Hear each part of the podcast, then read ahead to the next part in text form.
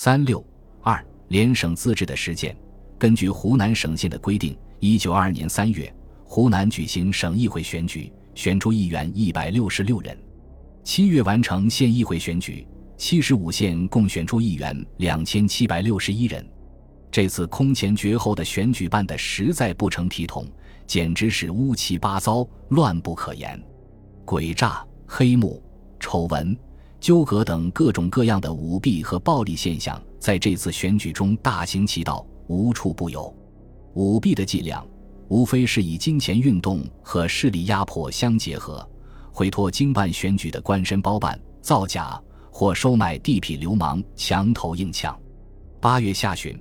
省会议进行省长预选，选出赵恒惕、熊希龄、谭延闿等七人为省长候选人。九月十日，由各县议会进行省长决选，在总计两千五百九十三张选票中，赵恒惕得一千五百八十一票，当选为省长。十一月，省议会选出各司司长候选人各二人，复经赵恒惕圈出一人为司长。各司长又选出教育司长李建农为省务院院长。十二月十八日，赵恒惕向省议会宣誓就职，议长林志宇监事，希望今后省长一本民意为从为，一省县为设施，尊重代以政治之精神。事事与本会开诚相与，则省长宣誓就任之日，则无相帮命违心之事。至此，喧嚣一时的湖南自治运动算是有了个结果。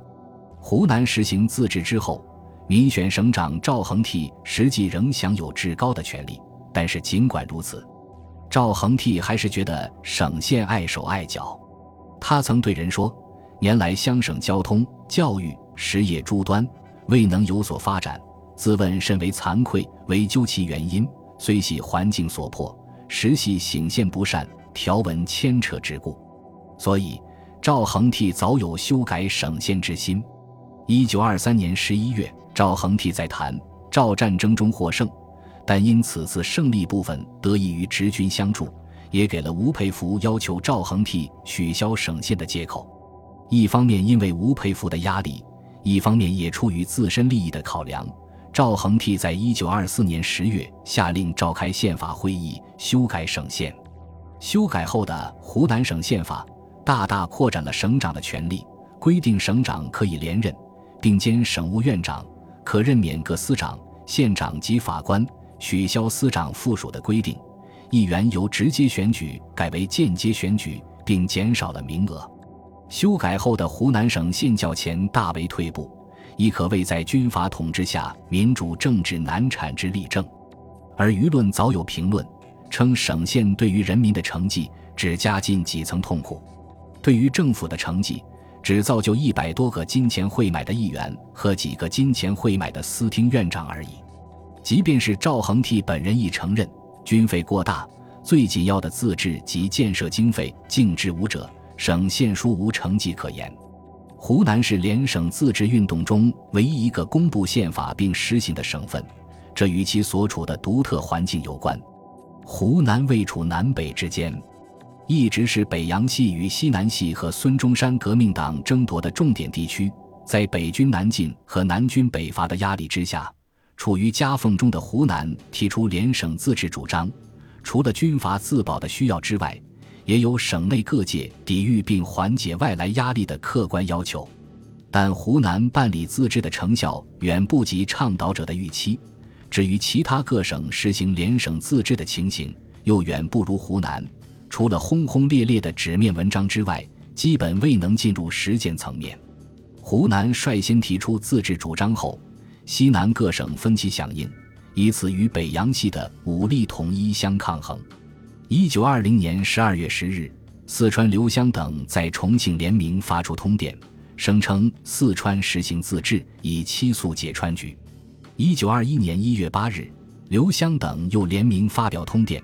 声明在中华民国合法统一政府未成立以前，川省完全自治，依据川省人民公议制定省自治根本法，行使一切政权。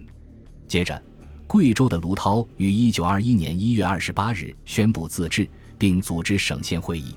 此后，云南、广西及东南诸省亦纷纷通电响应自治倡议，一时联省自治成为一股颇为强劲的政治潮流。一九二一年援鄂战争前后，赵恒惕还想以武汉为据点，召开各省联席会议，成立联治政府。八月中旬又通电全国，提议召开国民会议，讨论联省自治，只因援鄂的失败而未能进行。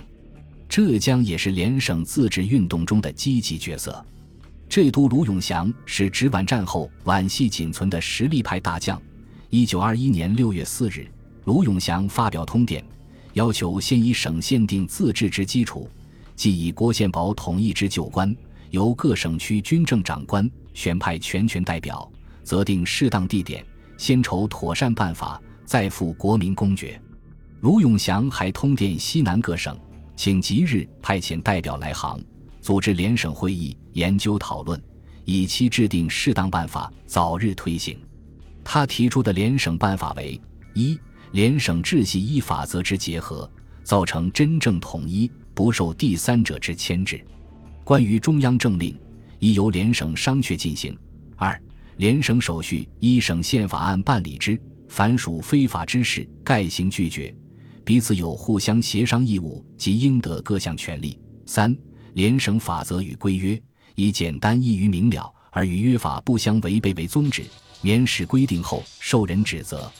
因为卢永祥出身北洋系，如今却与西南各省同倡自治，引起了舆论的较大反响。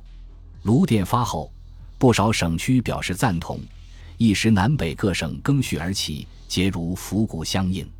福建李厚基电称。必处决与兄一致行动。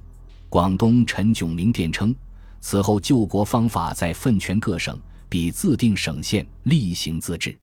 四川刘湘、贵州卢涛、江西陈光远等均表示赞同卢之主张。北京政府大总统徐世昌和总理靳云鹏对卢的宣言表示不刚不柔，绝不宣言卢有意外行动，且言所见不为无因，然非其实。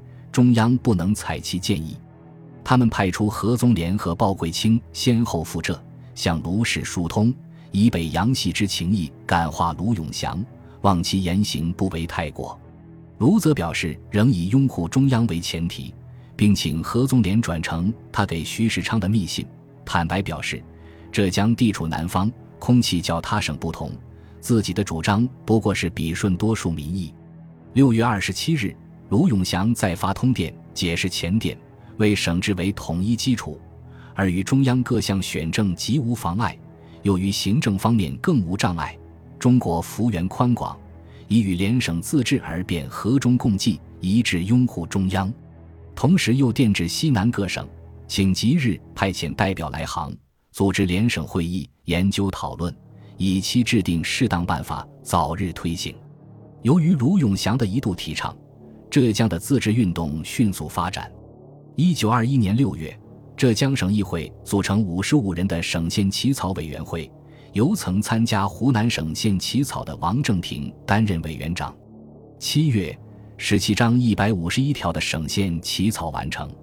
八月十二日，浙江省宪法会议通过《浙江省自治宣言》，声称：“民国之本位在省，中央不能治则不如进而求之省。”自治主权之原动力在人民，统治者不可视，则不如退而速之人民自觉。此省县问题所以为今日救亡之吉利，亦即将来统一之初机也。宣言宣布，浙江省基于固有主权之发动，在国宪施行前，所有项属于中央政府之事权，在本省范围内一律保留之。自宣言之日起。以中央名义对外对内一切政治行为，关系本省利害者，非指一省宪法锁定正式政府决议同意之日，概不认为有效。所有现行法令违反本省自治主义，或因而妨害公共治安者，本省得以自治权宣告其失效。其后，浙江省现经宪法会议讨论修改通过，共计十八章一百五十八条，九月九日公布，俗称“九九宪草”。成为在联省自治声中各省正式公布的第一部省县。浙江省县的条文规章与湖南省县大体相同，但也有若干相异之处。如省议员不得兼任国会议员或其他地方议员，省长由全省选民分区组织选举会选举，省长的职权则未作具体规定。行政机构为省政院，修正后为省务院，省长兼任省政院长。修正后，省务院长由省长提名，并由省议院通过。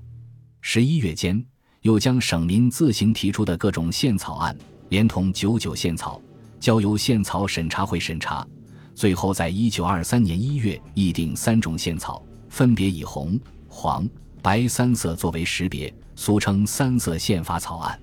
但是，卢永祥提出联省自治，不过是在直系压力下表现自己顺应民意。企图以此自保，而省县一旦实行规定，现役军人不能担任省长，省长职权受到议会的制约。